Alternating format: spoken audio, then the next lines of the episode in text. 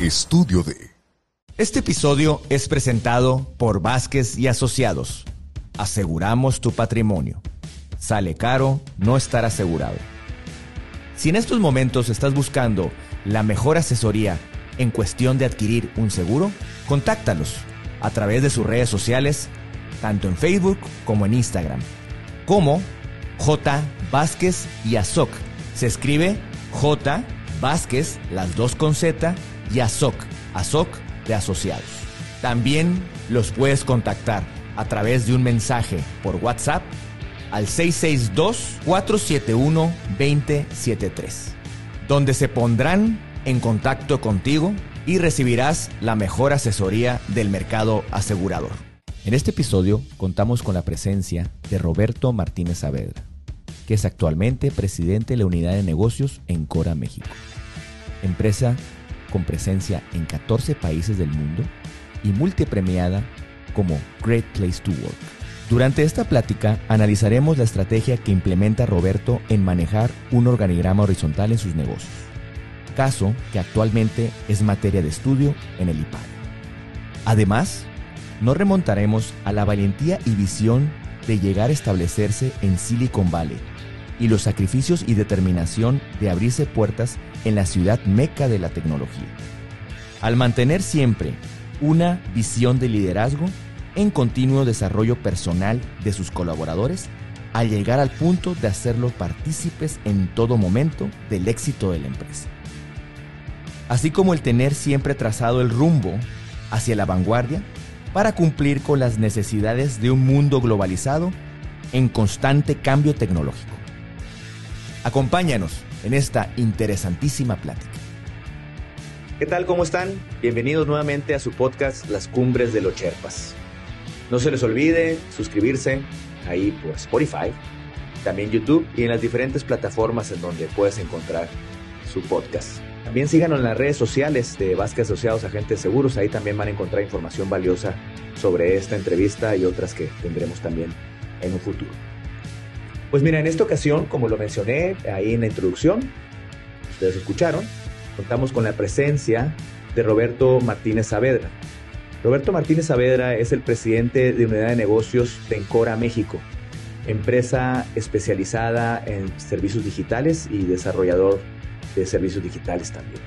Y pues te agradezco mucho, Roberto, que estés con nosotros y pues bienvenido aquí. Para servirte. Muchas gracias, muchas gracias. Pues mira, voy a empezar ahí con dentro de los temas que me gustó conocerte un poco, pero quiero que me platiques de un personaje que pues, se ha hecho famoso en tu comunidad, el famoso, el famoso Chicote Martínez. ¿Qué me puedes contar del famoso Chicote Martínez? Eh, bueno, pues eso es, es, cura de mis amigos. Claro, claro. Este, en algún tiempo eh, entrené box. Muy bien. Y, y peleé, hice algunos pele, algunas peleas ahí en el gimnasio y me metí al, al tema este del, del, box de los barrios, ¿no? Muy bien. Ya estaba grande, ya tenía casi 40 años. Ándale. Entonces, pues... ¿Y cómo te fue? Muy bien. Sí supe que ahí andabas, eh, te subieron al ring y que llevaron ahí tus amigos pancartas y el Chicote Martínez y, y de repente que te pusieron pues a un personaje ahí a boxear que, que sí tenía pues algunas habilidades. 20 años menos. 20 aparte, 20 años menos, ¿no? Pues aquí estás platicando con nosotros, aquí gracias. Qué bueno, me da gusto, me da gusto. Pues bueno, es una cosa importante tu pasión por el box.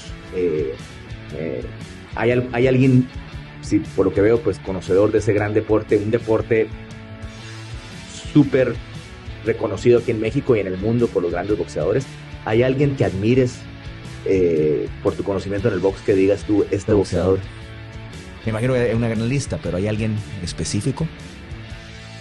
Eh, no, en realidad, ese gusto, no sé ni cómo vino, pero uh -huh. cuando yo era adolescente, eh,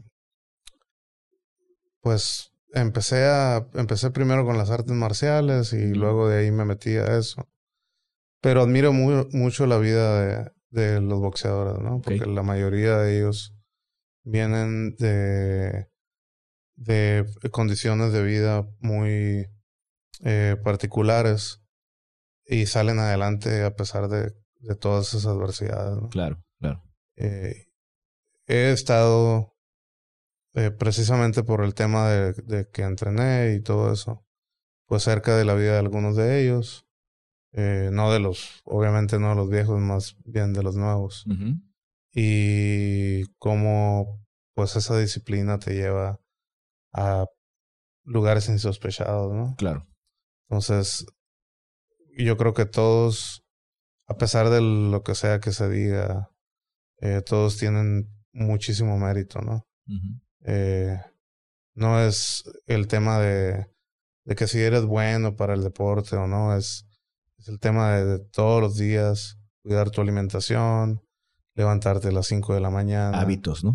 Eh, entrenar dos veces al día, este, por varias horas y mantenerte eh, pues por mucho tiempo en el deporte. Yo creo que eso tiene su mérito, ¿no? Claro, Y los cuerpos pues están hechos para, no están hechos para que lo golpeen, ¿no? Eh, pero a pesar de eso, pues hay muchos que duran muchísimo tiempo en eso, ¿no? Entonces, más que nada es la vida del, del boxeador, ¿no? Cuando hacía artes marciales, pues me interesaba y leía mucho acerca de la vida de, de milenaria de, de el arte marcialista, ¿no? Okay. Y esa es la parte que admiro más que un personaje en particular. Hay muchos mexicanos y no mexicanos que, que, este, que han tenido muy, mucho éxito, pero más que nada, como te digo, es la vida, ¿no? De, del boxeador. Qué curioso ahorita escuchándote, Roberto, y, y hago, y a mí me encanta la cuestión de la, la interrelación entre culturas, ¿no? Y ahorita que mencionabas artes marciales que vienen del Asia y que pues dentro de, pues existen en la China, en Japón, eh, se han extendido a, otro, a otros países en, Asia, y todo está basado en lo que tiene que tener una, un hábito, un, desarrollo continuo de, estar apl aplicando. Y ahorita que te escuchaba, eh, cómo el mexicano eh, vino a adaptar otro, otro arte del deporte que es el box y, que tienen que hacer muchos sacrificios como persona, ¿no? Porque pues estas personas, pues como, bueno, como otros deportes, pero pues vemos cómo se van a correr en las altas montañas para, para, para agarrar su mejor condición, sacrificios de alimentación, peso, eh, la cuestión mental, qué interesante eh, que lo, que lo, que lo pongas sobre la mesa. Y, en, ese, en ese contexto, Roberto, dentro, sé, que te gustó mucho a ti los deportes eh, y hasta te gustaban los deportes pues en, tu barrio, eh, te gustaba la bicicleta, la patineta y, y me imagino que sé que te gustaba competir y ganar, ¿no? ¿Cómo influía tu decisión en, en, el mental, ¿no? Porque pues en ese entonces pues estaba chico y también ayudaba a lo físico, ¿no? Trato de imaginar, pero ¿cómo fuiste desarrollando eso mental de, de, querer competir? Y aunque eran deportes de diversión, me imagino que a, a, algo te impulsaba. ¿Qué sentías tú cuando, cuando, cuando vivías eso de, de, de menor con, con, con, tus amigos los lomalocos? Es una muy buena pregunta. Eh,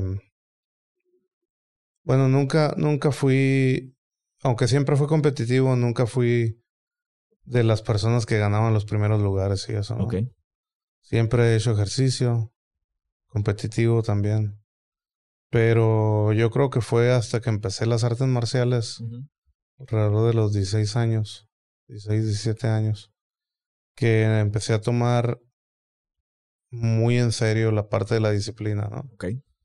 Eh, y eso me ayudó mucho porque en aquel momento yo ya no tenía papá. Padre había muerto hacía 3, 4 años. Y pues como que, ay, güey, dices tú, y ahora pues estoy yo solo, ¿no? Uh -huh. Entonces eso me ayudó a, pues a disciplinarme, a llevar las cosas de cierta manera que me ayudaran a salir adelante, a mejorar como persona. Okay. Eh, ¿Esa, ¿Esa disciplina tuvo que ver algo tu padre, que en paz descanse? Eh, o, o, fue por desafortunadamente porque tuviste que tomar ese rol eh, y, y, te y solo te, te, encaminaste a la disciplina porque tu padre ya sí, no bueno, yo estoy seguro que tuvo algo que ver, ¿no? no, no te sé decir ahorita exactamente qué, porque no me había hecho esa pregunta anteriormente. Pero la parte del deporte tiene mucho que ver él porque él siempre hizo deporte también. Bien. Y yo siempre, siempre he estado acompañándolo en... El ejemplo. En, este, pues en su... Si iba a jugar voleibol o básquetbol o béisbol, jugaba mucho béisbol, ¿no? Okay. Entonces siempre andaba ahí yo con él, ¿no? Entonces fue, sí fue eh, influyente en el sentido de que siempre hice deporte toda mi vida. Toda mi vida he hecho deporte, a excepción de unos tres o cuatro años, ¿no? Que, que no hice, pero todo el resto de mi vida eh, me he mantenido activo. ¿Y se ha replicado con tus hijos? Mi hija eh, es gimnasta. Ah, bien. Desde, ah, sigue haciendo gimnasia. Eh, mi hijo hizo fútbol cuando estaba en la primaria, pero luego este, dejó de hacer deporte competitivo y ya hace pesas y eso que hacen los muchachos, ¿no? Claro, claro, pero bueno, trae, trae, un hábito de hacer ejercicio, porque imagino con el ejemplo que te dio tu padre, estoy viendo que se está replicando, porque tú me estás diciendo que toda la vida has hecho ejercicio. Sí, sí. Sí, yo creo que pues cada quien pues va tomando su camino, ¿no? Y toma lo que cree que es importante para su vida en ese momento, ¿no? Ok.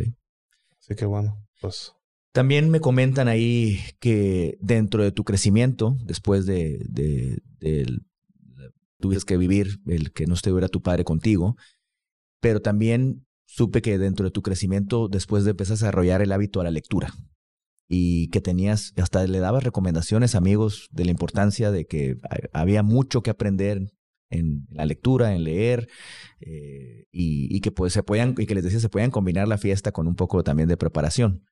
Eh, ¿Te sigue gustando eso? ¿Te da tiempo para tener eh, el, hábito de la lectura? ¿Te gusta leer algo en específico fuera de lo que te, dedicas a, trabajar? Sí, bueno, eh, antes del Internet como lo conocemos ahora, sobre todo en los últimos cinco, ocho años, el, la información mayormente la consumía a través de los libros. ¿no? Eh, sí me gusta mucho leer, pero ahora consumo contenido de diferentes formas, ¿no? Bien. es lo que nos pasa a todos. A todos. Desde a través de un podcast, o a través de un audiolibro, o a, través de lectura también. Em, de lectura digitalizada. Exactamente. Y sí, sigo leyendo, no tanto como antes. Eh, ahora consumo de diferentes lugares. Roberto, ¿hay algún autor que te dejó eh, el hábito de esa lectura o que te dejó una enseñanza importante cuando llevabas y empezabas a incursionar en eso? Sí, bueno, pues pienso que hay muchos, ¿no? Pero uno de los que te puedo decir que fue el primer libro que leí del librero de, que tenía ahí en mi casa de mi padre. Muy bien. Eh, fue Ogmandino con El vendedor más grande del mundo. Claro. Eh, tuvo mucho que ver cuando yo tenía alrededor de 14 años y todavía sigo leyéndolo de repente para refrescar mi memoria, ¿no? Em, pero así hay otros, Víctor Frank con El hombre en busca de, sentido y otros más modernos, ¿no? Pero esos son los, bueno, hay, te digo, hay muchos, he leído muchos libros, no, no, no, lo recuerdo todos. Qué curioso, este fíjate que cuando he platicado con personas y, les pregunto sobre sus autores y libros, y más de nuestra generación, ahorita que te escuchaba, eh, y a mí mismo me pasó, eh, que a los 14, 15 años todo el mundo recuerda el libro que los dejó un poquito marcados, ¿no? A pesar de que a lo mejor eh, habremos abierto otro libro más chicos, pero como que en la, en la etapa de la adolescencia nos deja algo marcado y pues tú lo estás diciendo con Mac Dino, el vendedor más grande del mundo, pues, pues a lo mejor tuvo que ver mucho con lo que hoy te dedicas, ¿no? Y basado en eso, eh, me voy a, aunque hay mucha, hay mucho que, que puedo volver a retomar de, de, tu niñez, de lo que te ha formado ahorita, Roberto, pero me voy a pasar ya. Llegaste a la época en donde saliste de la universidad, eh, estudiaste en el TEC de Monterrey y Y tengo entendido que dentro de tus primeros trabajos estuviste trabajando en Cemex. En realidad en Cemex lo único que hice fue... Yo estaba en la universidad, tenía un maestro eh, de este que me dio, válgame la redundancia, me dio clases y me invitó a este proyecto. Eh, es decir, Cemex lo contrató a él y al TEC para que hiciéramos un proyecto, ¿no? Entonces él me invitó a mí y a otros compañeros a desarrollar este proyecto. Eh, ahí en Cemex yo no trabajé como empleado. eh, fue, era estudiante todavía de la universidad. Okay. Eh, pero ahí fue, digamos que, el, ¿cómo le podríamos decir? La chispa que hizo que yo me volviera emprendedor, ¿no? Ok. Eh, porque la persona que estaba encargada del proyecto, que era una persona joven, pero mayor que yo, eh, me invitó a, a, este, a emprender, ¿no? Okay. Cosa que jamás había pasado por mi cabeza.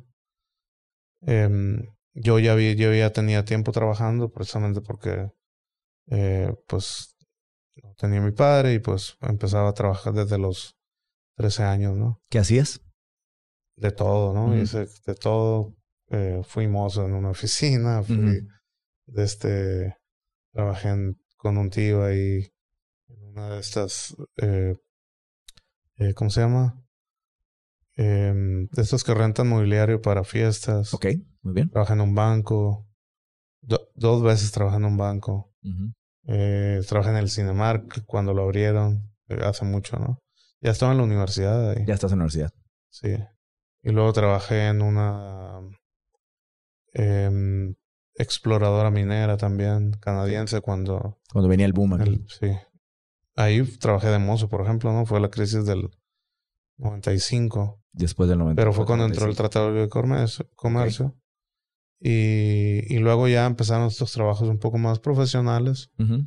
eh, de este, pero era estudiante todavía, ¿no? No, no tenía un salario ni nada por el estilo, ¿no? Ok, pero estoy viendo que tanto tu maestro que te invitó al proyecto y esta persona ahí que, que es cargada del proyecto en Cemex, en algún, en algún pequeño lapso de tu vida, pues fueron lo que yo denomino un Sherpa. Un, te guiaron, el uno te guió a emprender y otro pues te guió a, a que pues hay que desarrollar proyectos para, para aplicarlos. O, o, o, o lo entiendo. Pues, eh,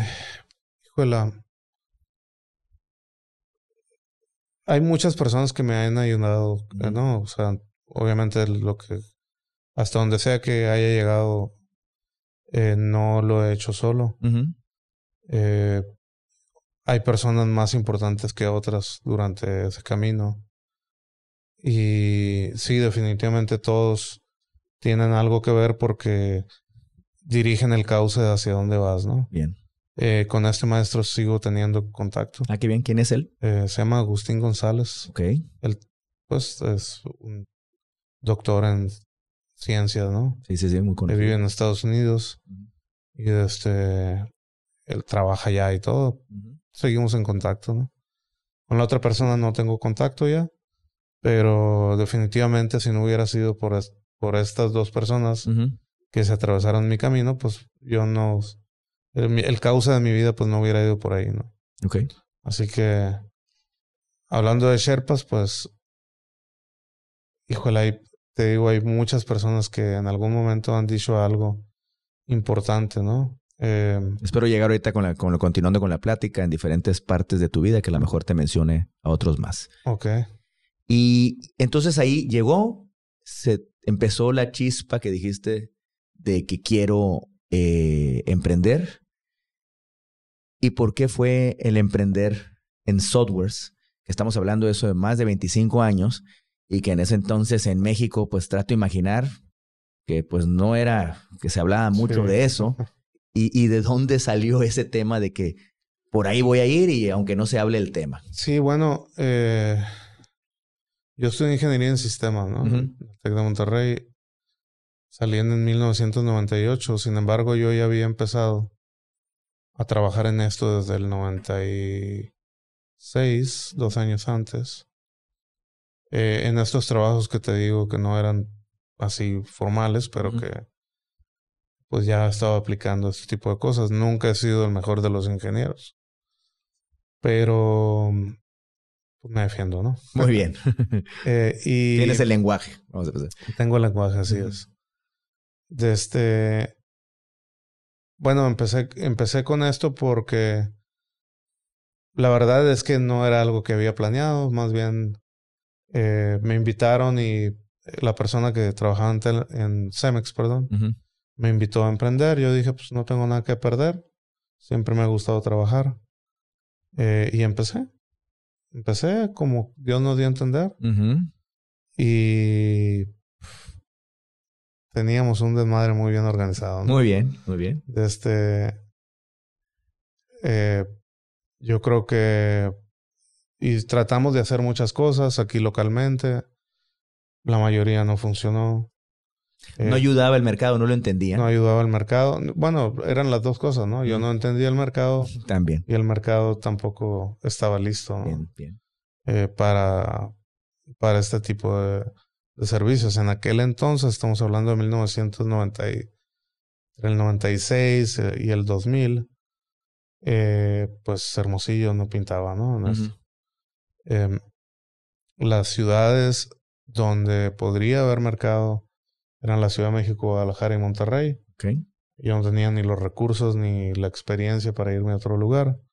Entonces empecé aquí. En algún momento Em, el mercado más cercano para nosotros, experto en tecnología en aquel entonces, era Estados Unidos, entonces empecé a viajar para allá para aprender, ¿no? Claro. Em, y en el año 2000 más o menos, no, en el 99, fui, viajé, estuve visitando diferentes empresas en Estados Unidos y me encontré una por ahí en, San Diego. Bien.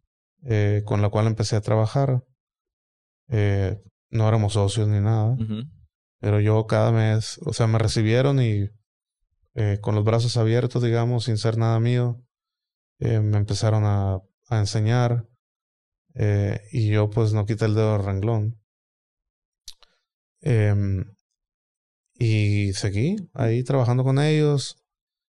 hay la persona que fundó esa empresa que después eh, la dejó. Es uno de esos Sherpas que. Ok. Que este, ¿Cuál es su nombre? Steve Denty. Ok, muy bien. Em, que de alguna manera, pues, me aceptó, me recibió. Eh, este, me enseñó algunas cosas de negocios. Y fue, pues, eh, una persona que, como te digo, sin ninguna necesidad o, u obligación de ayudarme lo hizo sin él saber lo que me estaba ayudando. Escuchándote, Roberto, aunque veo que ahí ahorita mencionaste hace, hace unos minutos que ahí él fue tu aprendizaje, la persona que se dedicaba al desarrollo de softwares, pero veo que has mencionado mucho que sin, sin ninguna causa él se abrió a ti, fue, te, te, te, te abrió las puertas me imagino que eso fue una gran enseñanza en, el, en cómo uno debe ser desprendido y, y, y, para mí el tema de cómo debe ser, pues, lo que yo nomino el Sherpa, te guió, pero después uno cómo tiene, cómo va aprendiendo sin querer de la gente, que después tú tienes que realizar lo mismo, ¿no? Sí, sí. Bueno, yo siempre, por mi experiencia, siempre he dicho que las personas que menos piensas que te van a ayudar son las que te ayudan. Eh, es decir, esas personas ni siquiera estaban en mi círculo, ¿no? Ok. Eh, yo las encontré por... En aquel entonces existían los newsgroups. Sí. Eh, no había el W3 como lo conocemos ahora, ¿no? Hubo otra persona ahí también que trabajaba en esa empresa, Filippo Pandiani, que también me ayudó mucho eh, con el inglés. Yo no hablaba bien inglés en aquel entonces. Y él hablaba español y, y me ayudó también. Nos hicimos muy buenos amigos. Eh, este, y, y como te digo, me, me enseñó algunas cosas, ¿no? Pero yo creo que también este, esta fortuna que, que he tenido yo de encontrarme a esas personas en el camino, pues me han, me han desde ayudado un poco a, a tener esta mentalidad de, de que yo, yo creo que uno no va a llegar a donde quiere solo. Okay. Ese es un hecho, ¿no? Y hay personas que necesitas que estén ahí para que, para, para poder, eh, pues, este avanzar, ¿no? Digamos. Y, y, y, de este, y, y bueno, cuando a uno le toca, pues ayudar también, ¿no? Qué bueno. Y es, creo que es algo que yo he venido haciendo y pues pienso no dejar de hacerlo, ¿no? ¿Cómo se llamaba esa empresa? Se llamaba C-Cube Technologies. Ok. ¿Y qué fue de ella? esa empresa se cerró en el 2001 después de... Bueno, en el 2002, después de lo de septiembre 11. El atentado, ok. Em, el mundo se reorganizó eh, y... ¿Tú dónde estabas en, cuando Yo estaba aquí en Hermosillo. Eh, el mundo se reorganizó y entonces los servicios de desarrollo de software en Estados Unidos proveídos por empresas locales dejaron de ser atractivos y entonces todo se empezó a mover hacia Asia, ¿no? En este caso la India principalmente. Ok. Y, y bueno, pues así es como sucedió en ese año, ¿no? Sí. en el 2002, 2003 más o menos.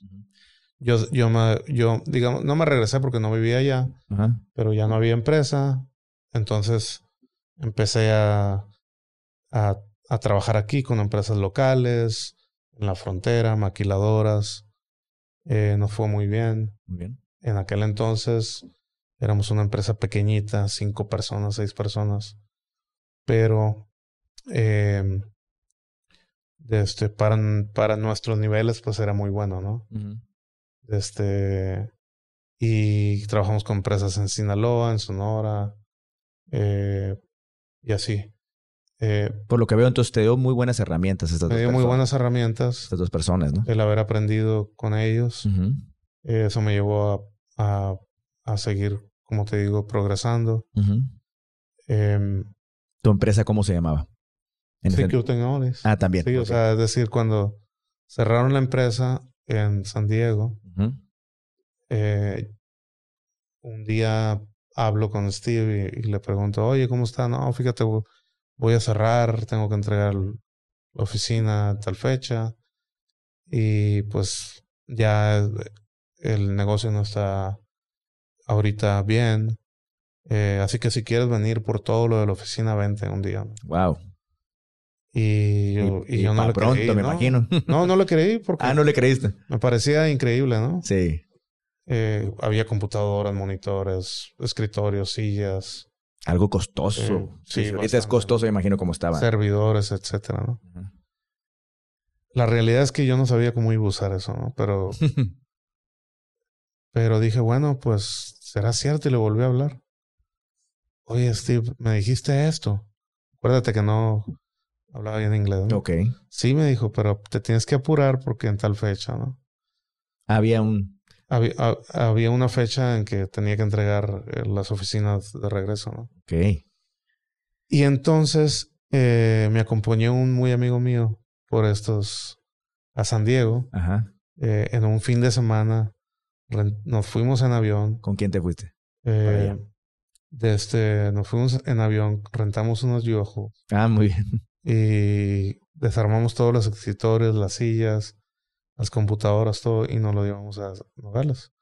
Me acompañó un muy amigo mío que se llama Santiago. Muy bien, Santiago. Este, ahí le preguntarás que si están buenas las pizzas, ¿no? El viaje es. Ah, sí. Porque nada más comimos pizza. nada más comieron pizza. sí. ¿Iban con presupuesto limitado? Íbamos con presupuesto bien limitado. Ok, ok. Y ya llegamos a Santiago, digo, perdón, a Nogales. Ajá. Eh, a unas bodegas de una agencia donal que, con la cual yo estaba trabajando. Bien. En aquel entonces ahí dejamos todo y, y luego poco a poco nos lo fuimos trayendo a Hermosillo, ¿no? eh, no tenía eh, el suficiente capital para importarlo, pagar flete o lo que sea, ¿no? Entonces teníamos ya clientes en Tucson, en Nogales, Sonora. Entonces cada vez que íbamos a Nogales, usábamos y nos íbamos en escritorio o así, ¿no? Entonces, eh, pues eso fue por ahí en el 2003 más o menos. Seguimos trabajando, algunas eh, fábricas en Nogales, Sonora, nos empezaron a dar trabajo en sus contrapartes en Estados Unidos. Em, no era, pues, como te digo, no era el... Para nosotros era un muy buen negocio porque estamos muy pequeños todavía. Eh, y pues fuimos aprendiendo, ¿no? Todo eso. En el 2005 hubo una convocatoria eh, de una ah, organización que se llama FUMEC, no sé si existe todavía, pero quería decir Fundación México Estados Unidos para la Ciencia. Okay. Y en esta fundación, pues, buscaban empresas eh, mexicanas que quisieran penetrar el mercado eh, a Estados Unidos. En aquel entonces el gobierno en curso tenía esta estrategia de, de hacer lo que hizo la India en algún momento, que era eh, proveer servicios a Estados Unidos de desarrollo de software. Eh, y eso fue parte de la estrategia, ¿no? Entonces, una convocatoria, yo recuerdo que fui a Tijuana a presentar, había, había americanos y mexicanos, y ya presenté y todo, y pues regresé a Hermosillo. Y fue un rollo, ¿no? Porque yo insistí, insistí, insistí hasta que me dijeron que sí. Eh, desde de 400 empresas escogieron 10 en México y una de ellas fue la de nosotros. Entonces el compromiso era irse a Silicon Valley a, a vivir un año, ¿no? Ok. Eh, paz para desarrollar el mercado y todo eso.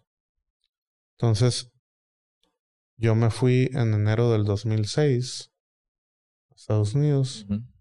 ¿Qué fue para ti? Porque imagino cuando te dijeron, aparte de que estás entre las 10 empresas, eh, vamos a ver, ganadoras, eh, aparte te vas a ir a, a la Meca, a Silicon Valley. ¿Y cómo, lo, cómo lo, lo, viviste eso? Y y aparte otra cosa, pues ya tenías familia ya para ese entonces, ¿no? Ya tenía mi hijo, tenía un año. Ok. Em, bueno, en primera no entendía yo bien, bien lo que significaba Silicon Valley. Eh, segunda, tampoco tenía dinero para irme a Silicon Valley. eh, tercera, no tenía un equipo, o al menos creía en aquel entonces que no lo tenía como para irme a esa aventura y pues saber que las cosas iban a seguir funcionando, ¿no? eh, pero de nuevo, ¿no? Hay personas que la vida poner en el camino y Julio González, que sí. una persona con la que hablaste, él trabaja conmigo, trabajamos juntos desde el 1999, ¿no? Tenemos 24 años trabajando y nos conocemos muy bien, hemos estado en las buenas, en las malas y en, las peores eh, de toda esta aventura, ¿no? Entonces yo me fui y le dije a él, pues me voy a ir. Y aquí la única persona en la que confío eres tú. Así que vamos a ver cómo nos va. Eh, me puedo quedar aquí, nos puede seguir yendo como nos está yendo, pero si nos va bien allá, nos va a ir bien, que, tan bien que no sabemos qué tan bien, ¿no? Em, pero lo, lo visualizaste, eso, de que les iba a ir bien. No ir bien, pero no, no tenía, no sabía cuál era la dimensión en aquel entonces. Yo jamás había estado en Silicon Valley antes de eso. Eh, y aunque uno lo escuchaba, pues antes no había videos y todo lo que existe ahorita. Sí, claro. La cercanía del o, o, o, cómo el internet nos ha acercado a los lugares geográficos. era muy diferente hace 15 años, 16 años. Sí, sí, sí. Entonces, 17 años, de hecho. Eh, pues me fui y, y pues no fue muy bien. Qué bueno. Entonces, eh, ¿tuviste que capacitarte antes de irte para allá? Eh, ¿O allá mismo la, la, lo mismo cotidiano de lo que estabas tratando de realizar en tu proyecto te capacitó?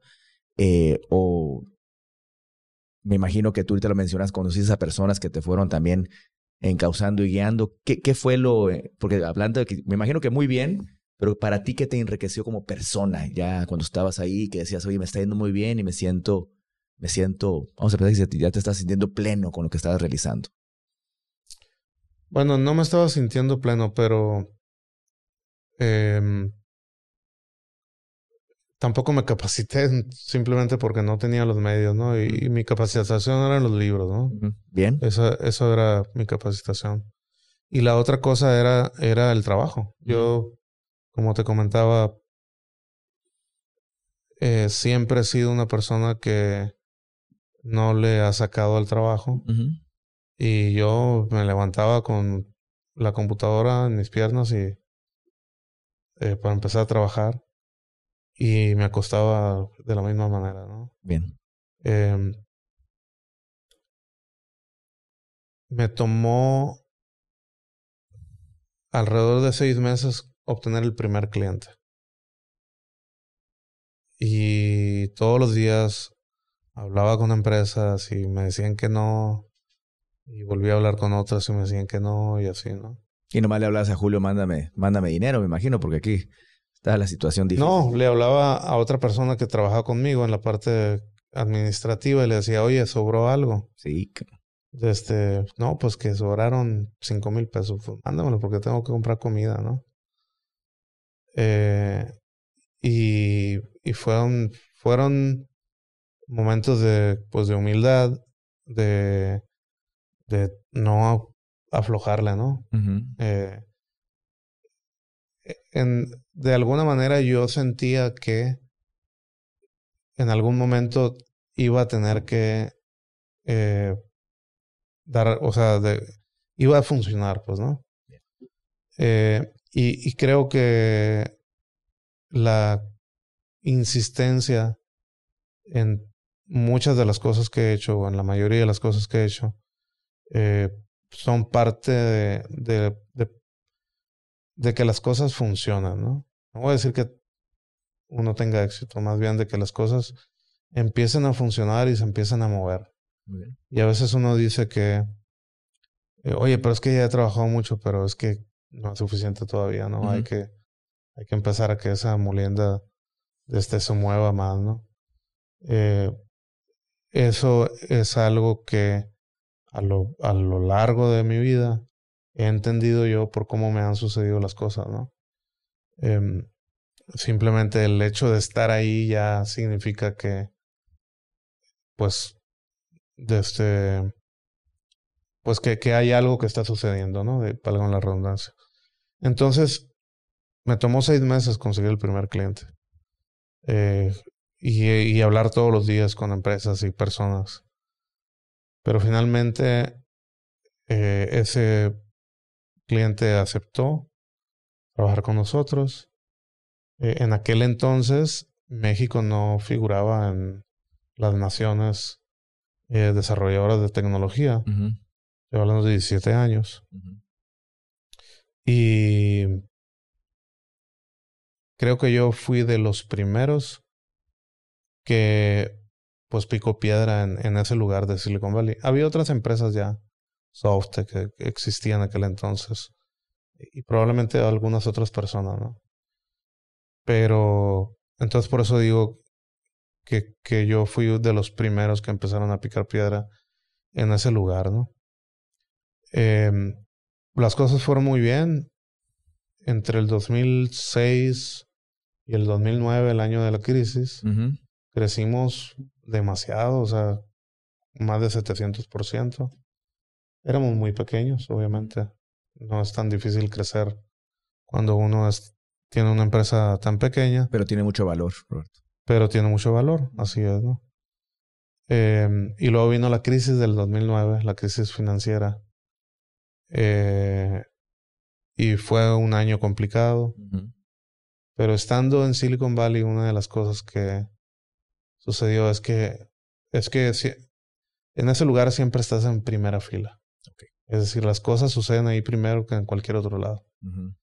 Entonces, cuando yo hablaba de crisis en la empresa, la gente no me creía aquí en México.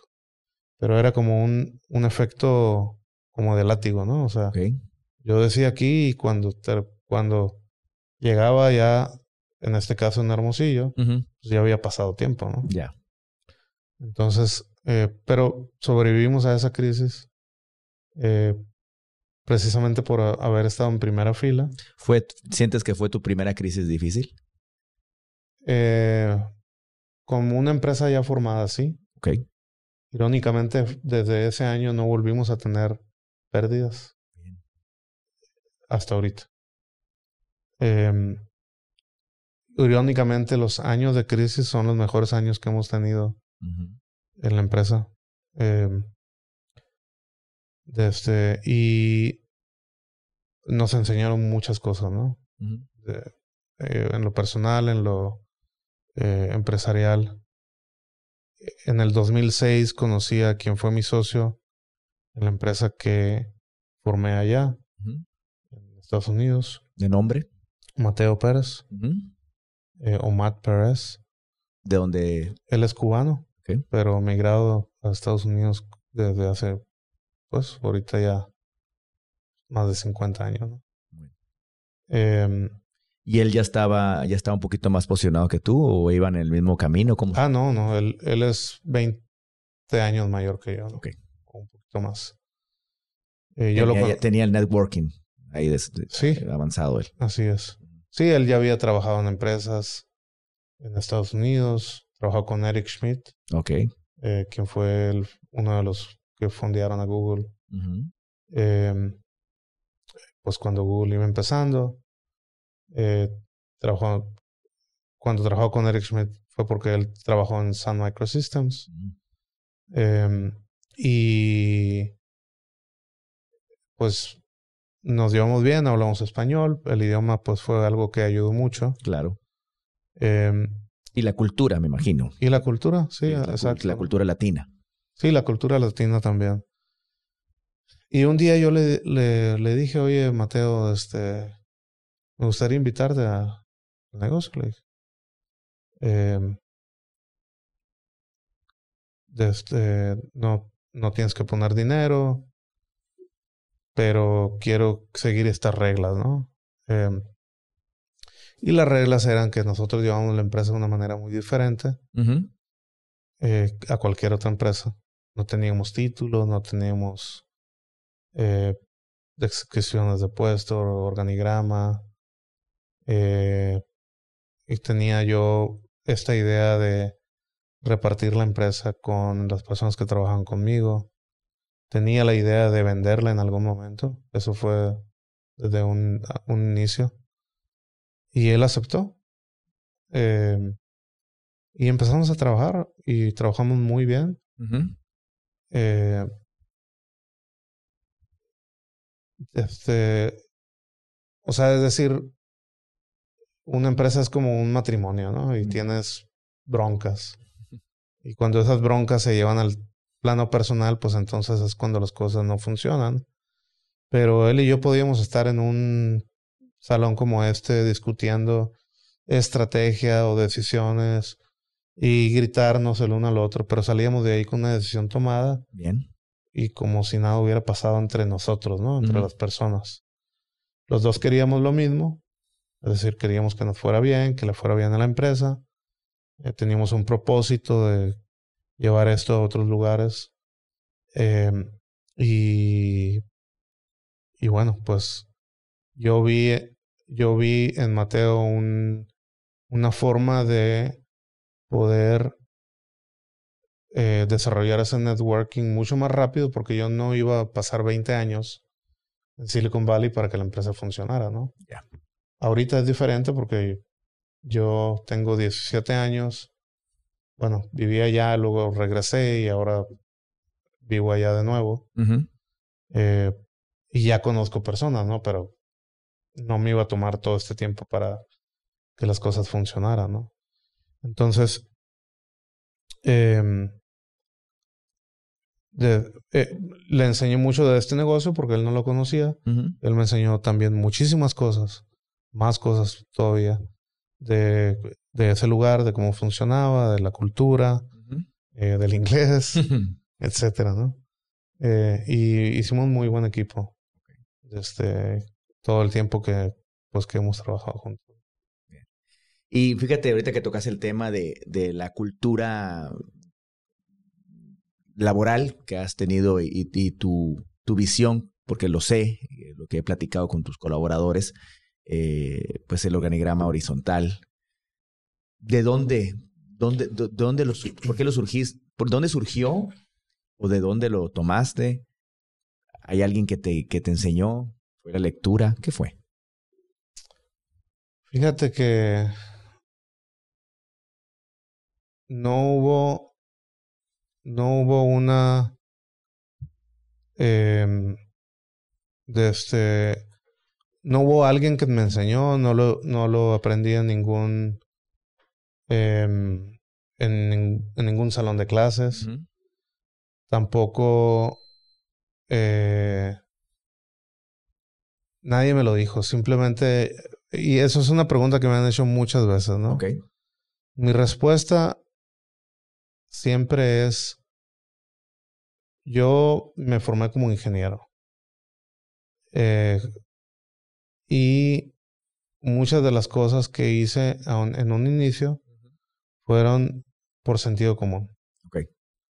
Entonces, eh, hay un dicho también que se llama lonely at the top, mm. que es muy común, que habla pues de cómo los directores de empresas están tomando decisiones solos eh, en su rol.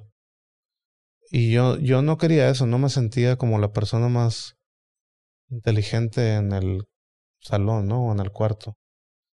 Eh, y desde un inicio, eh, pues empecé a... Y creo que tiene mucho que ver, aquí sí creo que tiene muchísimo que ver mi padre, ¿no? Porque Bien.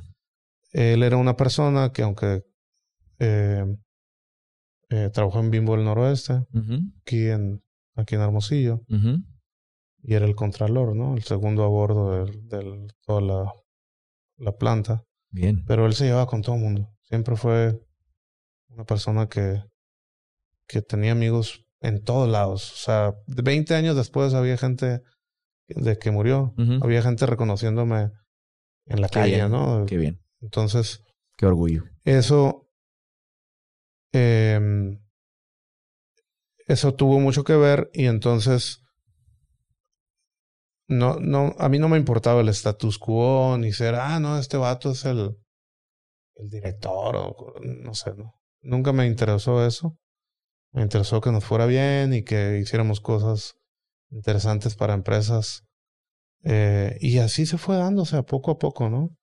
En el 2008, un hijo de mi socio me regaló un libro que se llama The, Seven Day Weekend. Okay. Que le escribió un autor que se llama Ricardo Sembler, brasileño, eh, el cual, pues su padre tenía empresas, bueno, tenía una manufactura, una manufacturera y lo que hacían era construir bombas para los navíos, para sacar el agua, ¿no? De los barcos. Eh, y era un era una persona, pues, que pensaba diferente, disruptiva, etcétera. Bien. Y él hace esto, ¿no? De que convierte la empresa en una organización plana, eh, sin impuestos y todo ese rollo. Por eso yo yo lo aprendí como tres años después de que ya habíamos hecho algunas cosas. ¿no? Ok. Eh, y, y, siempre uno da pasos con duda porque, pues, los familiares o los amigos, no, ¿por qué estás compartiendo esto con todos? ¿O por qué, por qué dejas que los demás sepan esto? Y yo, no, pues es que somos un equipo, etcétera, ¿no? Y entonces, eh, una vez habiendo leído este libro, empezamos a hacer muchas más cosas más rápido, ¿no? Ok. Entonces eso, eso este, nos lleva a, tener esta, esta organización bien diferente em, a todas las organizaciones en México, podría, me atrevería a decir, pero que ha funcionado, ¿no? Claro. Eh, y siempre nos decían, no, es que cuando sean 50 no va a funcionar. Y luego nos decían, cuando sean 100 no va a funcionar. Y cuando sean 150 tampoco. Y, y así han ido, le han ido aumentando el número de personas, ¿no? con las cuales no va a funcionar, pero ha funcionado hasta ahorita, ¿no? Bien. Eh, no, es, no es una organización perfecta. En mi opinión, ninguna lo es. Pero ha funcionado. Y, y tiene muchas ventajas. Eh, que es tema para otra plática, pero, pero este eh, es algo que me apasiona. No lo idealizo, pero me apasiona la forma en que trabajamos. Okay. Fíjate que, Roberto, digo, qué bueno que se tocó este tema y, sé que eh, tu caso es, es, en, en, este tema de, de, ser pues una persona transparente con, con tus colaboradores, con, con tu equipo, eh, aunque no te gusta decir que, es, que es tu equipo y tus colaboradores, sino pues está el organigrama, horizontal, pero sé que tu caso es, es, es, un caso que se expone en el IPADE, ¿no?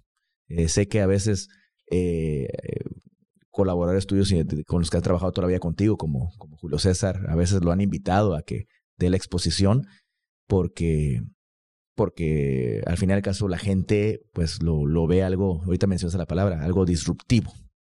¿Lo consideras eh, que, que eso fue algo disruptivo eh, o, o, fue mucho el, el tema de, de la ejemplificación que te dio tu papá. No sé si alguna vez lo llegas a acompañar cuando trabajaba ahí en Bimbo y llegaste a saber todo eso, o fue más que después te contaron sobre eso.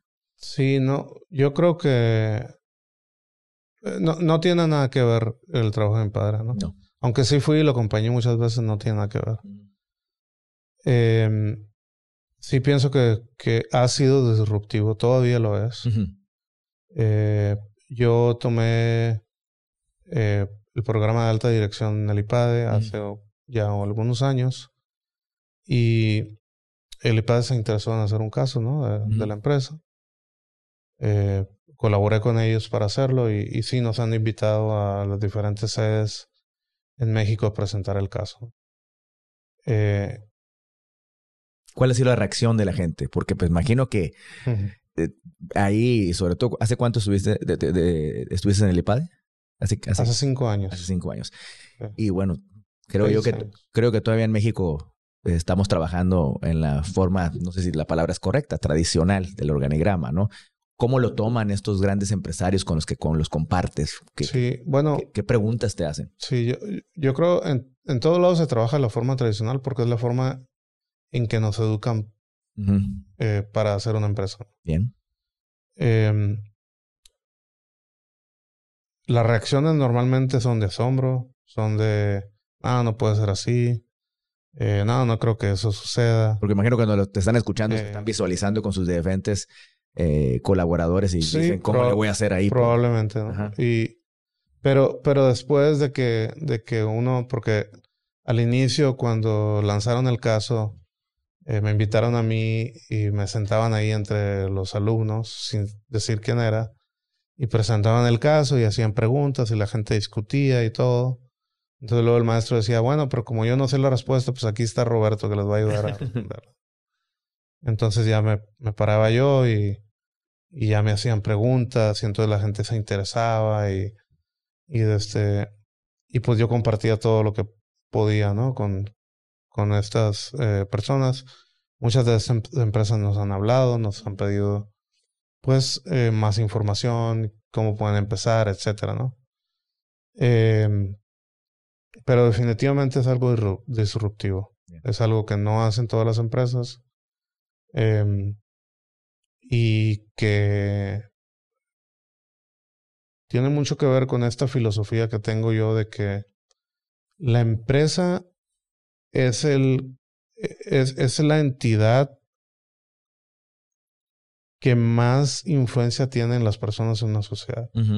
Es decir, los padres y madres de familia estamos metidos en la empresa más de 40 horas por semana. Sí. Eh, otras 56 horas estamos dormidos, ¿no? Normalmente.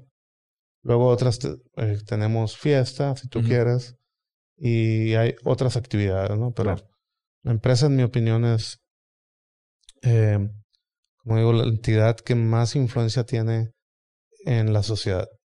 Entonces, cuando tú creas un ambiente o un ecosistema dentro de tu organización basada en valores, en you know, buenas costumbres, etcétera, eh, estás aportando algo a esa sociedad. Y este modelo aporta eso, o, bueno, nos ha ayudado a aportar eso a la sociedad, al menos en los círculos donde las personas que han colaborado en, en la empresa pues se han movido, ¿no? Así que, pues bueno, sí, creo que va por ahí. Oye, Roberto, y voy a seguir con este tema, pero eh, hubo el momento en donde ya eh, se convirtió la empresa en denominada Nearsoft, que eso fue en qué año? Eso fue en el 2006. Ah, desde el 2006. O sea, 2007, perdón. 2007. Entonces ya. Era el 2007. 2007. Pero eh, tengo entendido, y, por, y me lo comentó una compañera tuya, Anabel Montiel, que tú ya traías una idea, diste con la persona indicada en donde querías aplicar una filosofía, eh, lo cual me, me, gustó mucho, que no te gusta ver a las personas, bueno, a, las, a los humanos como, como recursos y que no, no, no, no conjugabas mucho con el tema de tener un, un área de recursos humanos, sino ahorita con lo que platicabas, de que querías tener esa, esa comunión, esa integridad, eh, ese tema de que pues estás tantas horas ahí y pues ahora lo entiendo y hasta se te convierte en tu familia. Y ahí fue cuando empezaste, ya traías esa filosofía, pero empezaste todavía a desarrollar más ese tema eh, dentro, pues en ese entonces, Nearsoft. Eh, cuénteme un poco, porque sé que cuando lo plasmaste, hasta no tenías idea de cómo se iba a llamar, cuál iba a estar también sus objetivos, pero tenías muy bien la visión que quería tener, ¿no? Ese tema, y era tener eh, pues un buen, un buen lugar donde la gente se sienta a gusto y, y, que trabajaran pues más motivados y, y, sintiéndose parte de ello. O, o, o, o, qué, o qué, cuál era tu, tu tema que querías lograr en ese momento. Bueno, eh, sin, sin dejar de ser una empresa, ¿no? eh, la empresa que no crece en algún momento va a decrecer y va a morir, ¿no? Entonces no podemos eh, separar esto de que somos una empresa, de que tenemos la misión de desarrollar productos de tecnología eh, y que necesitamos, debemos de ser rentables, ¿no? Eso es, si no sucede eso, entonces la empresa en algún momento va, a morir, ¿no? Em, siempre la empresa debe de seguir siendo relevante para el mercado en el que, en el que opera, ¿no? Sin embargo, como comentaba ahorita, eh, vuelvo a lo mismo, ¿no? La empresa es el mayor influyente en una sociedad. Y me parece a mí que la vida es muy corta como para solamente estar preocupados por que la empresa sea rentable, sin poder dar algo más al lugar en el que, en el que vivimos, ¿no? A través de las personas que están trabajando en, en, la, en esta comunidad, ¿no? O en esta compañía. Entonces, em, lo que es lo que queríamos lograr, bueno, teníamos el propósito de poder llevar la tecnología a diferentes lugares, que personas tuvieran diferentes oportunidades, que pensáramos que podíamos hacer más cosas juntos que solos, eh, de manera individual, em, que las personas estábamos aquí eh, no solamente porque esto era un trabajo, sino porque pues llenaba de satisfacción nuestras vidas, que básicamente eh, yo, yo muchas veces decía, que yo no creo y, sigo sin creerlo, eh, esta separación o este balance entre vida, familia o vida personal, trabajo o algo así le comentan. Porque en mi opinión no somos em, bipolares, ¿no? O sea, es decir, cuando a ti te apasiona algo, tú lo llevas a tu casa y lo de tu casa lo llevas a tu trabajo, ¿no? Bien. Eh, si tú tienes un problema en tu casa, y pones el pie en, en el edificio donde trabajas, pues los problemas no se quedan afuera, vienen contigo. Y al mismo, tiempo, cuando tú te vas a tu casa, los problemas que hay en el trabajo te los vas a llevar a tu casa. Correcto. Entonces, si no existe, si, si tú, em, o sea, si tú, e, es, imposible crear ese balance eh, porque una vida complementa a la otra. Bien. No, no son suplementarias, ¿no? Em, es decir, yo soy Roberto, pero parte de mi vida es hacer lo que hago, ¿no? Eh, como persona, pues, como, como profesionista. Y todo, todo mi ser, pues, se compone de lo que yo soy fuera de mi trabajo.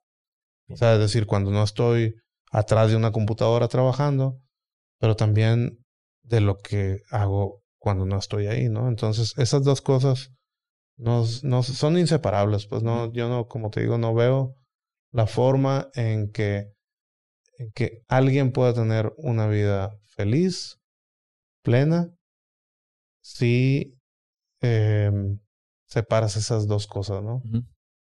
Sobre todo las personas que son bien apasionadas de lo que hacen. Sí. Para ellos no existe eso. Y, y, ojo, ¿no? ¿Tú eres una de esas personas? Eh, creo que sí. Eh, todo el tiempo estoy trabajando. pero la pasión. Pero, pero, pero para mí no es trabajo, pues, ¿no? O sea, es algo que me gusta. No lo veo como que, ah, tengo que trabajar, ¿no? Eh, y hay personas que yo conozco y que he visto que podrían hacer esto toda su vida sin que eso signifique eh, un, un, costo, ¿no? Eh, en sus vidas. Eh, y me refiero al tema del estrés o... Claro que uno tiene estrés en el trabajo y todo. Pues, hay que entregar esto, hay que hacer tal cosa. Pero no es un estrés que mata, pues, ¿no? Cuando lo haces con pasión. Si el día, si en la mañana te levantas y, y entonces piensas que, híjole, qué flojera, voy a ir a trabajar, lo más probable es que el trabajo te cobre factura, ¿no? Entiendo. Pero cuando te levantas, así como cuando te levantas a correr en la mañana o a nadar y dices, ah, qué suave, voy a ir a nadar, entonces tampoco te cobra factura. eh, porque es, como te digo, ¿no? Es parte del, de ese... De la misma ecuación. De la misma ecuación, exactamente. Aplicaste hasta que pudo tu agenda de que casi cuando ya tenías 300 empleados, tú hacías la última llamada, los, los, les dabas la bienvenida, platicabas con ellos y hasta te tocó cuando entrevistabas a personas y que ya lo habías seleccionado, te gustaba, si estaba la esposa, salías y les, les dabas un tour a la misma esposa para que supiera dónde, sus, dónde, dónde su, su, su, pareja, su marido iba a estar trabajando y, que se sientan parte de la familia, ¿no? Eso lo estuviste. Sí, bueno, yo creo que años, ¿no? yo creo que hasta hasta la pandemia hice eso. Ándale. Hasta un poquito después de la pandemia. Y estamos hablando de cuántos empleados ya tenías antes de la pandemia. Yo creo que éramos unos 500 ya. Casi 600 personas. Imagino que fue muy... Ellos lo sentían muy agradable, pero yo creo que fue más enriquecedor para ti, ¿no? El conocer diferentes formas de pensar y todas las personas tienen algo que enseñarnos este, Siguiendo con este tema de que las personas no son recursos, primeramente son personas. Eh, y todos toman todos los que han trabajado con nosotros han tomado la decisión de invertir su tiempo con nosotros. Lo podían ver eso en cualquier otro lado. Claro. Pero decidieron hacerlo con nosotros. Y por eso yo estoy agradecido, ¿no? Es decir, eh, me gusta pensar que las personas que formamos parte de, de esta compañía eh, hemos tenido que ver con la vida de otras muchas cientos de personas, ¿no? Y que eso eh, de alguna manera dirige el cauce de la vida de cada una de las personas. Correcto. Entonces, eh, el hacer la llamada, el recibir a su familia, es un poco de atención eh, respecto a esa decisión que ellos como familia tomaron, o a veces no, no hay personas que no están casadas. Pero eh, la idea, lo, que, lo que buscamos es que tengan una buena experiencia con nosotros, no de trabajo, sino en su vida, ¿no? Eh, trabajos hay muchos. Lo que nosotros buscamos es que esto no sea un trabajo, que sea un, un estilo de vida, ¿no? Y he visto yo que cómo, cómo hemos logrado cosas increíbles entre todos, ¿no? Eh, cosas que probablemente pensamos que no íbamos a lograr, eh, lo hemos hecho.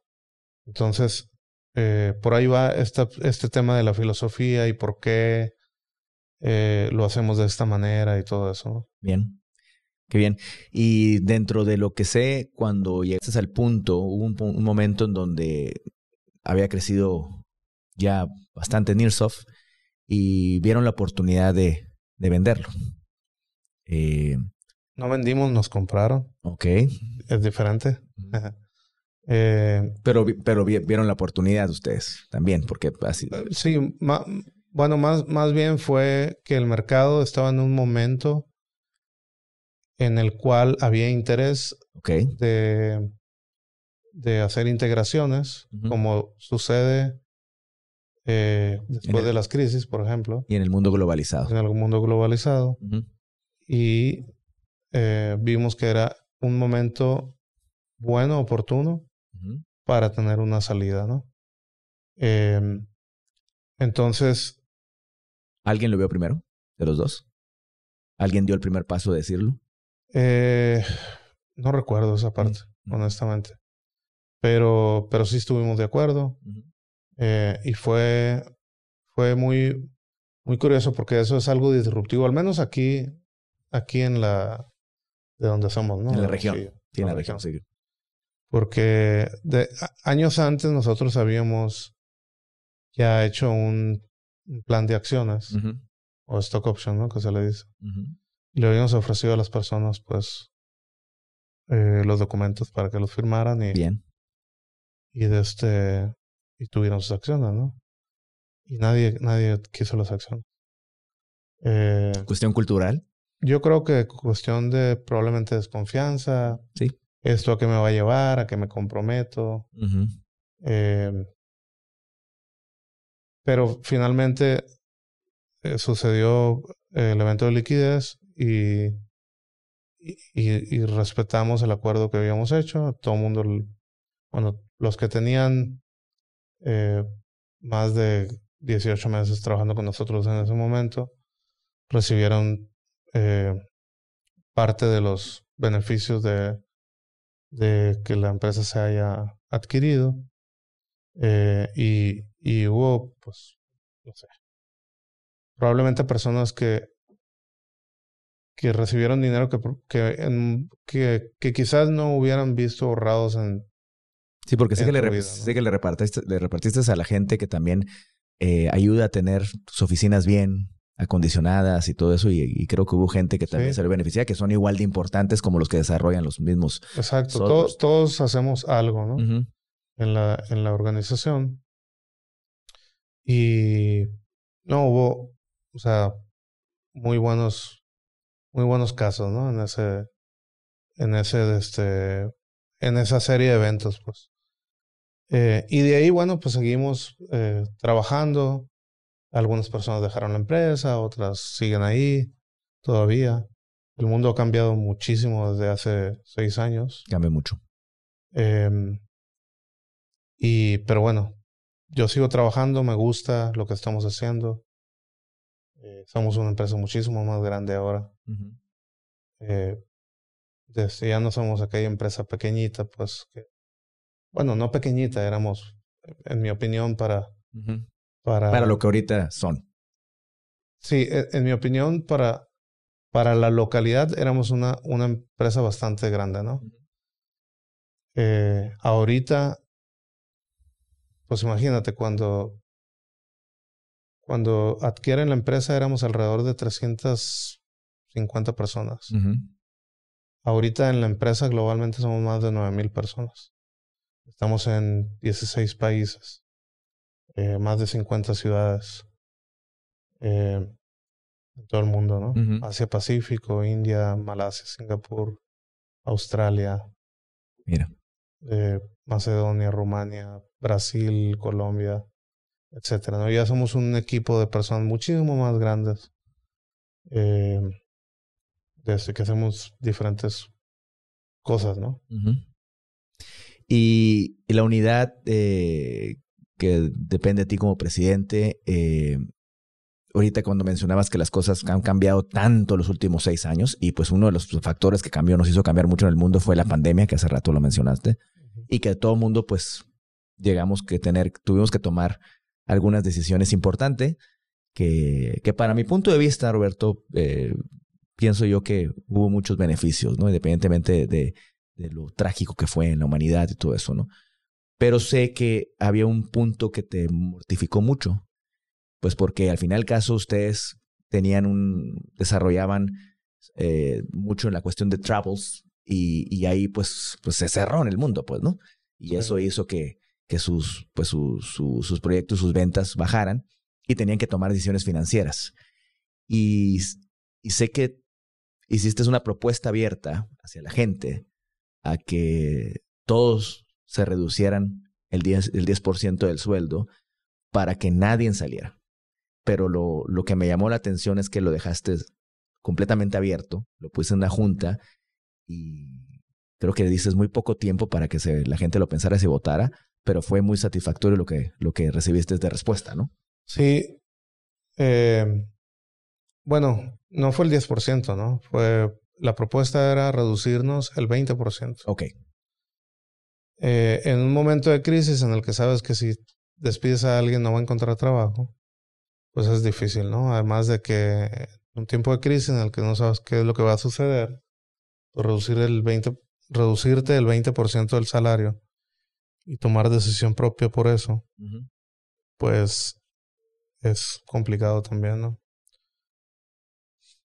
Sin embargo, eh, el equipo respondió. 96% de las personas estuvieron de acuerdo. No tuvimos que despedir a nadie. Eh, y fue, como comenté, uno de los mejores años financieramente hablando. Lo decías que en los tiempos de crisis es cuando, cuando ustedes han estado mejor, ¿no? Así es. Y, y son de esas decisiones complicadas, ¿no? Que uno como, como responsable de, de, pues de, de, un equipo tiene que hacer, ¿no? En, estos momentos de crisis. Este, me siento muy orgulloso del equipo que había en ese momento, porque todo el mundo se puso la camiseta y se puso en los zapatos de los demás. No sabíamos si eso iba, qué tan, qué tan profunda iba a ser la crisis qué tan larga iba a ser tampoco. Eh, sin embargo, nos solidarizamos entre todos y pues las cosas salieron bien. Qué bien. Roberto, durante todo este tiempo y esas decisiones difíciles como el que la que vamos a platicar, ¿en algún momento te ha pagado factura eh, a ti, tu, persona, en tu cuerpo? Y, ¿O has sabido manejarlo bien, el equilibrio, eh, el, equilibrio con la familia, con el ejercicio, con tu alimentación, porque son, o sea, te metiste en un mundo, yo estoy viendo que toda esta trayectoria siempre fue mucho aprendizaje y el aprendizaje, pero tenías que tomar decisiones y decisiones fuertes, ¿no? ¿Cómo lo manejaste eso? ¿Y, tuviste algún tema, algún problema en eso? Bueno, eh, no pienso que una empresa que se quiere llevar a ser de las primeras eh, o de las más importantes en, en lo que sea que haga, sea algo normal, ¿no? Es decir, requiere de muchísimo trabajo, de mucho sacrificio, em, de, de, tomar muchas decisiones que van en contra de lo, de lo normal, ¿no? eh, y y pues sí, a veces uno es el, el aburrido, el raro, el que nomás se la vea trabajando, etcétera, ¿no? Pero lo, a la vuelta de unos años, pues se dan cuenta las personas, diferentes cercanas o lejanas, que sabías bien qué es lo que querías y por qué lo estás haciendo. Sí me ha cobrado factura, sí me ha enfermado por exceso de trabajo, eh, y, no porque no me gusta el trabajo, como lo comentaba ahorita, sino porque yo no estaba preparado para lo que venía, porque pues, era la primera vez, la primera vez que hacía ese tipo de cosas. Ahorita ya se me resbala muchísimas cosas, ¿no? Pero cuando era más joven, claro, hace 18 años, 17 años, pues por supuesto que hay cosas que yo no entendía, que estaba muy verde, que era inexperto y que no, eh, pues sabía cómo manejar, ¿no? Em, desde ahorita ya, lo que sea que me pongas, no, no pasa nada, ¿no? Em, y, y, y, bueno, eso yo creo que ha, me ha dado también mucha experiencia para, pues, hablar con las personas que trabajan conmigo o, o, hablar con otras personas que no trabajan conmigo que muchas veces eh, me piden consejo eh, o ayudo para que también lleven su empresa. Y lleven su equilibrio también. Em, bueno, eh, no sé, como te digo, no creo que hacer una empresa que quiera llegar o, lo que sea que quieras que llegue a ser de los mejores, se pueda tener equilibrio. Ok. Em, es decir, esto requiere... En algún momento va a haber, va, a haber un sacrificio. Dime qué, dime qué deportista que haya ganado las Olimpiadas tiene una vida de equilibrio. Esos muchachos entrenan ocho horas diarias. Sí, no, la familia. Es una vida diferente. La, familia, Y la mismo, lo mismo sucede cuando tienes una empresa. Al menos que pues hayas heredado millones y millones, ¿no? Que igual eh, hay muchas cosas que hay que aprender, ¿no? Claro. Eh, pero para los simples mortales que empezamos desde abajo y que no teníamos eh, respaldo, eh, el equilibrio no forma parte de la ecuación. Después, ya que agarras experiencia, pues entiendes, ¿no? Y sí he escuchado muchas cosas de, de que, oye, pues el trabajo no es importante, pero como digo, es que depende qué es lo que tú quieres, ¿no? Eh, si, si lo que haces tú de manera profesional forma parte de ti eh, integralmente, entonces no es trabajo. Y, y no puedes decir que eso no va a formar parte de tu historia, de, de lo que, en lo que te conviertes, ¿no? Em, muchas de las cosas, de las de las cosas que yo sé ahora como persona, pues tienen que ver con mi trabajo porque ahí he pasado gran parte de mi vida, ¿no? Y muchos de los consejos que le doy a mis hijos tienen que ver con cosas que he aprendido de personas con las que he interactuado en mi trabajo o en los negocios eh, o, en este en esta travesía de, de hacer empresa, ¿no? Sé que has sorprendido también ahí gente que trabajas contigo y en específico a la mujer y de repente la mujer se sintió en tu empresa cuando empezó eh, lo que digo que pasó en todo el mundo, pero aquí yo siempre he dicho que, veníamos un poco atrasados y que la mujer cada marzo eh, sale a, a, decir aquí estamos presente y en tu empresa pasó y dejaste que sucediera, pero después para ti fue de gran de gran enriquecimiento porque dijiste quiero todavía pensé que estaba y quiero conocerlas más. Eh, y empecé a tener algún acercamiento más con lo que la mujer vive y, quisiste escucharlas más para que todos en tu empresa apoyaran más al, tema tan importante de la mujer, la mujer trabajadora, la mujer mamá, el, para mí el núcleo fundamental de la sociedad. Eh, ¿Qué fue para ti eh, esa experiencia y, cómo ahorita lo sigues trabajando para que para esa inclusión de la mujer y, de otras cuestiones que en este tiempo tenemos que hacer más inclusivos? Eh, bueno, yo creo que ese movimiento, el de marzo 7 o marzo 8, más o menos por allá, ¿no? Em, hay muchas cosas que nosotros no conocemos de las personas, mujeres o hombres, ¿no? Eh, porque no nos hemos atrevido a explorar o a compartir, ¿no? Entonces, eh, la oportunidad de que personas compartieran muchas vivencias em, y experiencias que han tenido, pues es algo, em, en mi opinión, que no se puede desaprovechar, ¿no? Siempre he creído que independientemente de, de tu sexo, orientación o lo que sea, pues primero somos seres humanos. Y el valor lo damos precisamente por eso, por lo que nos interesa, por lo que queremos hacer, etc.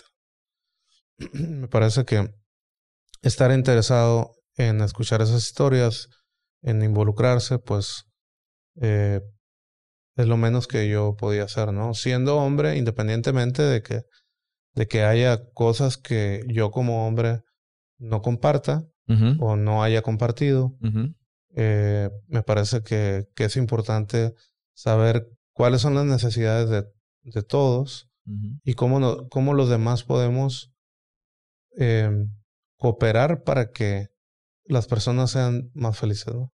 Bien. Eso, es, eso es parte de la motivación. Eh, cómo me he involucrado, creo que fue una experiencia bien enriquecedora para todas las personas que hemos participado en eso.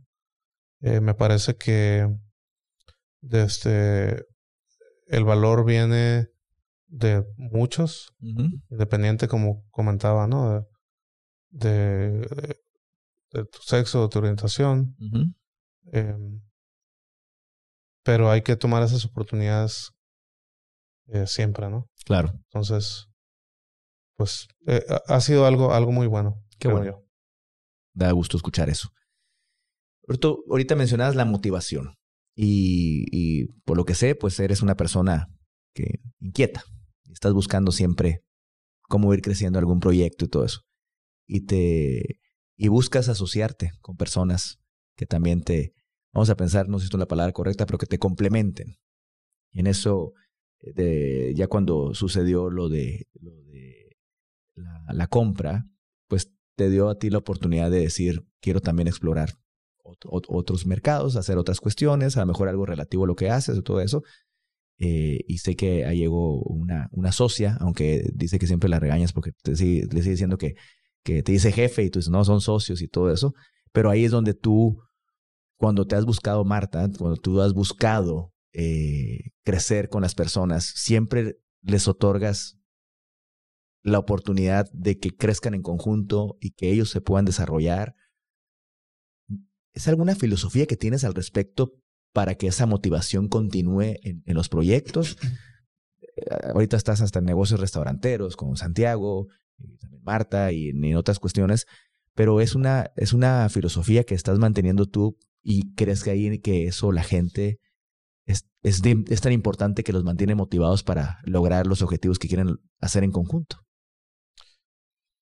Bueno, yo creo que en la medida de lo posible, eh,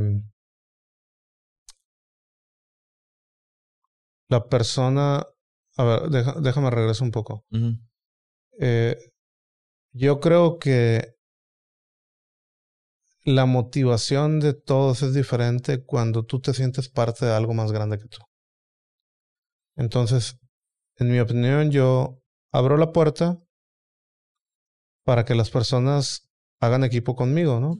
No es de gratis, es decir, eh, no porque yo le diga a alguien, oye, es que vamos a ser socios, pues ya esa persona se volvió millonario, ¿no?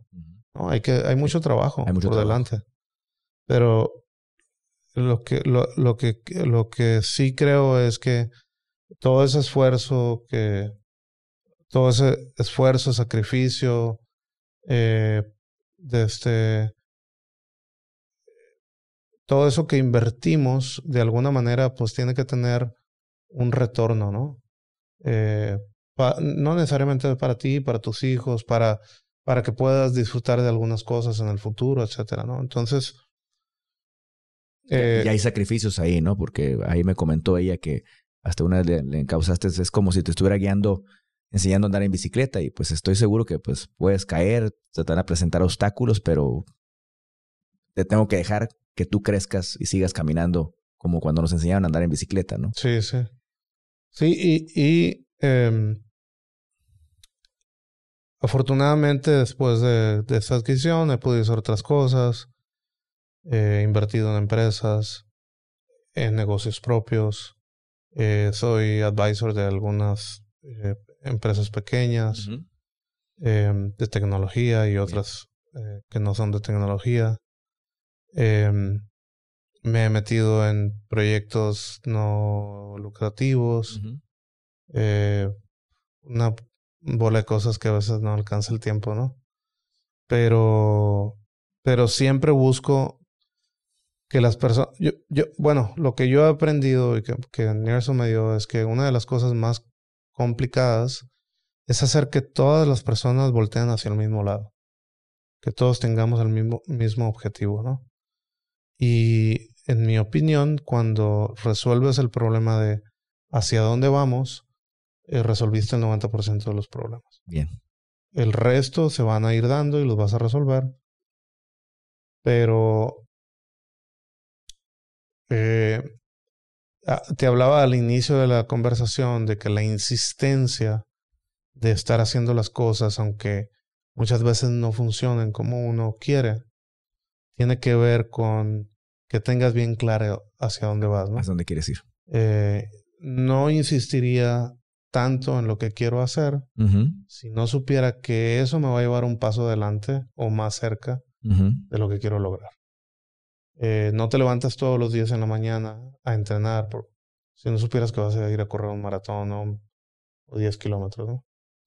Em, este, o, que tienes una meta específica, pues que, que quieres lograr, ¿no? Y, y, saber eh, eso a las personas involucradas, pues e, es una, es una forma de, perdón, de motivarte y decir, bueno, estoy tomando esta decisión consciente ahorita porque quiero lograr eh, lo que sigue, ¿no? Entonces eso es, para mí es una, una forma de, eh, de que todos veamos hacia el mismo lado, pero, pero principalmente que, que todos sintamos esa satisfacción de que cuando tengamos, logremos lo que queremos, entonces eh, haya un, un, retorno, ¿no? De, esa, de ese sacrificio, como digo, eh, o de esas horas que dejamos de ver a los amigos o dejamos de ir un viaje eh, con la familia o que nos apretamos el cinturón en este momento. Más adelante lo podamos hacer. Claro. Creo que va por ahí. Oye, como, como, como empresario tú, y es una pregunta para, para muchos empresarios, pero ya que te tengo aquí, ¿qué se siente estar viendo desde la ventana y estás viendo a, todas las personas que han pasado por, por, como colaboradores, como compañeros y todo eso, y que gracias a, tu visión y a lo que querías lograr, ellos les ha cambiado la vida. Imagino que has visto cosas fascinantes que, que me imagino pues te llenan de alegría, pero ¿cómo lo vives y, cómo, y cómo lo sientes? Y debe ser algo, sobre todo en el tema personal, ¿cómo, se, cómo, cómo lo sientes y cómo lo vives? Sí, bueno, eh, muy buena pregunta. Yo no creo que,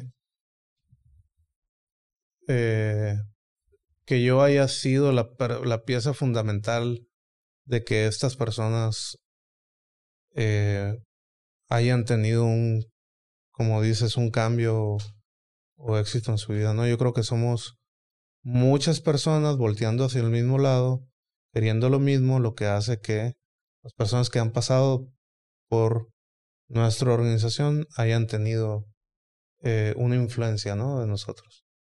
Eh, no, no te puedo decir que la vida de las personas ha sido definida por lo que lo que hayan vivido con nosotros. No, no, no me gustaría eh, pensar que, que ellos no han tomado sus propias decisiones y sus propios sacrificios y que también han pasado por momentos complicados, ¿no? Correcto. En su familia, personales, etc. Más bien quisiera pensar que, eh, que algo bueno hemos aportado a eso que algo bueno se ha aprendido en esta interacción o en esta colisión que tuvieron con nosotros en, en, en nuestra organización, ¿no? Y que eso de alguna manera les ha enseñado algo y, y por lo mismo han tomado decisiones, ¿no? Eh, ya cada quien decidirá si nosotros eh, eh, o fuimos o hemos sido parte fundamental de lo que sea que tengan ahorita o no.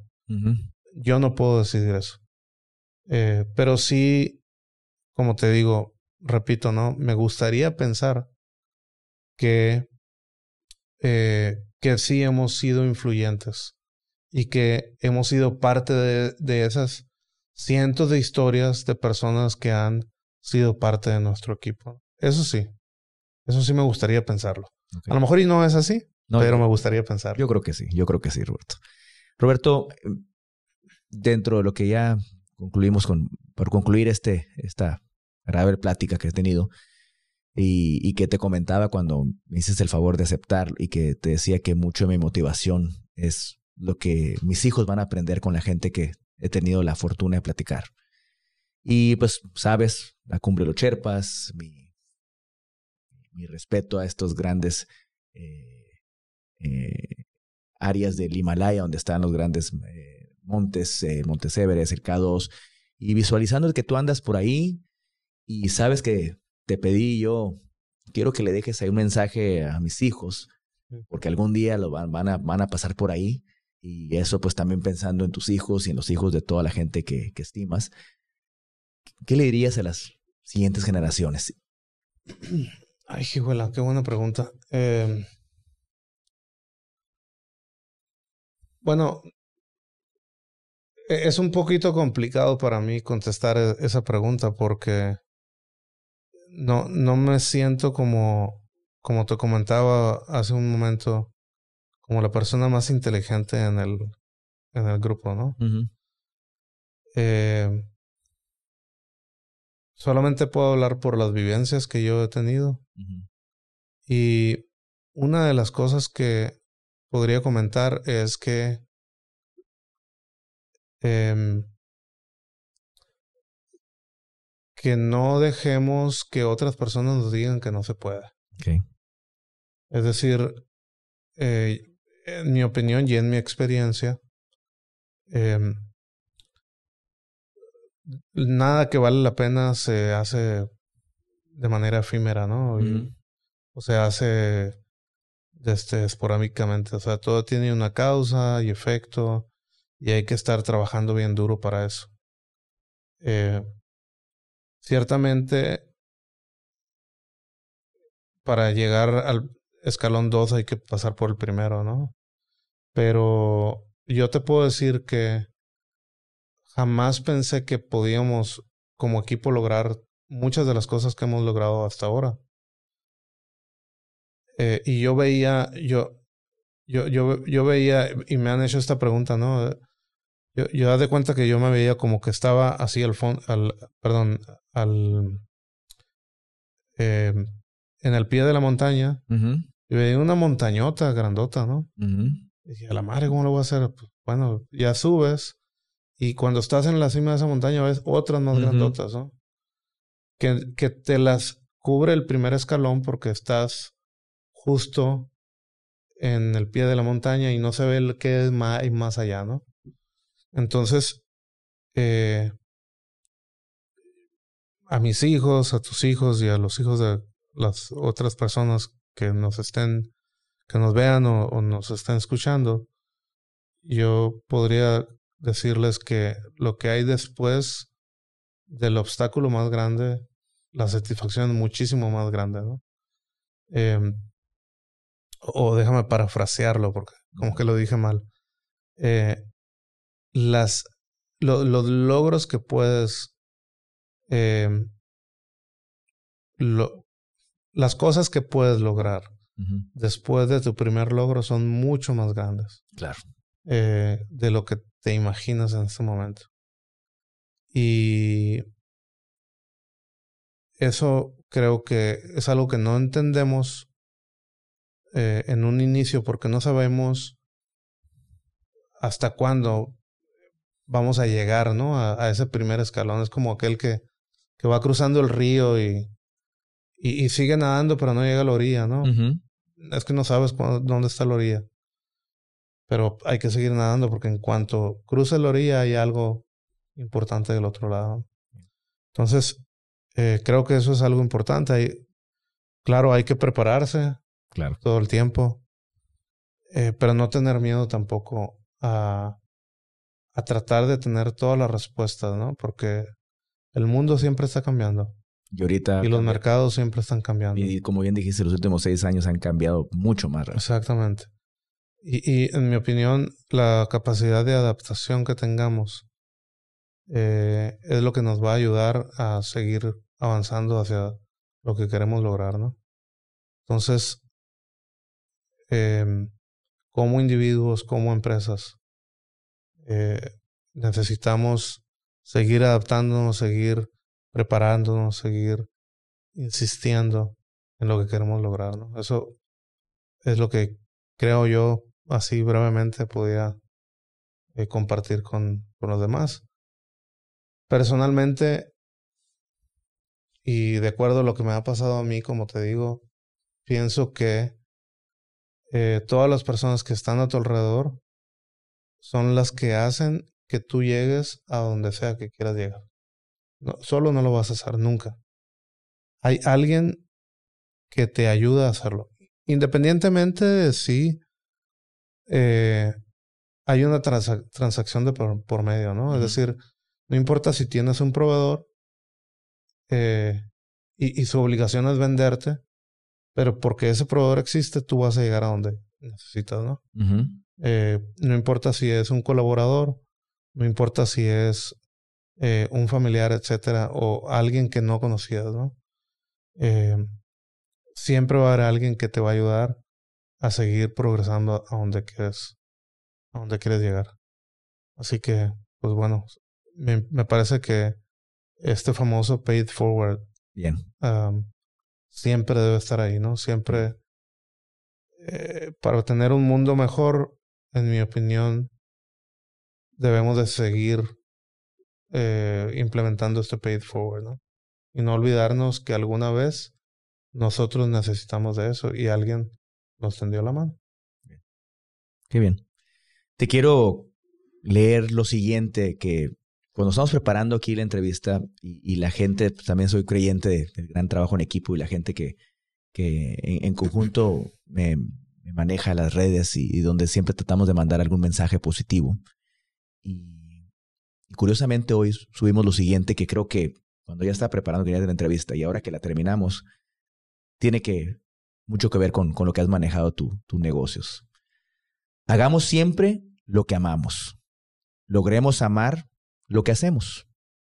Aprendamos a compartir lo que realizamos. Eso lo posteamos hoy en, nuestra página de J. Vázquez y Azoc, de Vázquez Asociados Seguros. Y te puedo decir, Roberto, que lo has llevado al pie de la letra esto. Te felicito. Muchas gracias. Muchas gracias.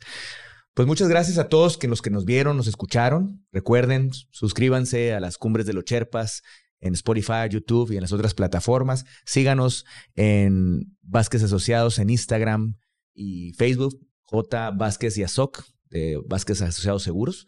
Y los esperamos en un siguiente podcast en donde tendremos, al igual que hoy, mucho aprendizaje. Gracias. Este episodio es presentado por Vázquez y Asociados. Aseguramos tu patrimonio. Sale caro no estar asegurado. Si en estos momentos estás buscando la mejor asesoría en cuestión de adquirir un seguro, contáctalos a través de sus redes sociales, tanto en Facebook como en Instagram, como J. Vázquez y Azoc. Se escribe J. Vázquez, las dos con Z, y Azoc, Azoc de asociados. También los puedes contactar a través de un mensaje por WhatsApp al 662-471-2073, donde se pondrán en contacto contigo y recibirás la mejor asesoría del mercado asegurador. Estudio B